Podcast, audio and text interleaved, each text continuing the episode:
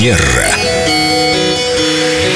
Мы так рады видеть вас, Виктория. У нас в гостях наше солнышко. Здравствуйте. Благодарю вас за добрые слова. Доброе утро. Вы, э, Виктория, приехали из Москвы. Это сразу видно. Вот сразу видно девушку, которая приехала только что из А Москвы. по каким признакам ты понял? А вот что-то такое появляется во взгляде, в осанке. Такое. ужасный Столичная. Конфетки. Столичная штучка. Вы нам писали, что у вас произошла какая-то история с такси в Москве. Да, а вот мне интересно, знаете ли вы о том, что не так давно в одной из компаний, которые предоставляют такси, запустили новый сервис, где не только мы теперь как пассажиры можем оценивать а, качество а, предоставляемых услуг, да, и работу водителя, но и водители теперь оценивают пассажиров. О, да, я сегодня видела, таксист ехал и просматривал отзывы обо мне, вот, о вот, нем. я как раз об этом. Я тоже об этом слышал, причем мне об этом сказал сам таксист. Он сказал, у вас такой высокий рейтинг. Ой, Это было, наверное, очень приятно. Ну, я бы предпочел, конечно, высокий рейтинг в Инстаграме или на радио. или на радио. Я думаю, что он у вас высокий, Семен, и там, и там, но мне на самом деле нам об этом тоже рассказал таксист. Конечно же, интересно знать, по каким критериям нас оценивают водители.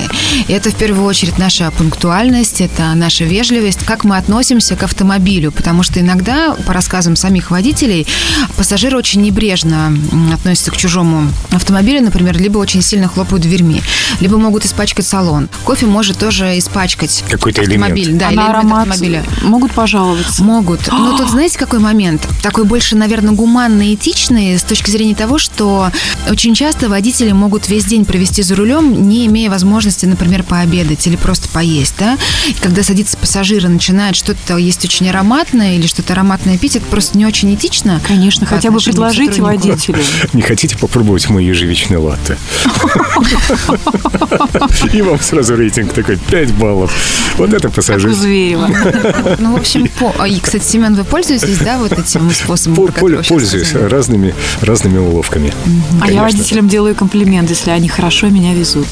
И это прекрасно, мне кажется, потому что а, уважительно относиться к тем людям, которые помогают нашу жизнь делать более комфортной, это признак очень воспитанного и культурного человека.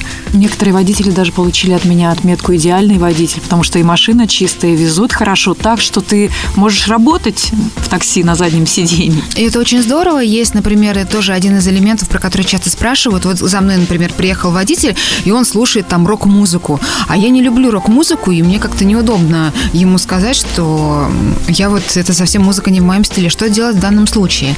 И я хочу напомнить, что а, в такой ситуации совершенно допустимо, естественно, сказать о том, что, простите, не могли бы вы, например, сделать тише или выключить, или просто сделать какую-то, ну, настроить другую радиоволну, например, Эльдо радио. И все таксисты последовали совету Виктории. Я совершенно прямо могу сказать, что я когда в Петербург приезжаю, сажусь в такси, я прошу включить Эльдо радио. Конечно, там же мы вещаем.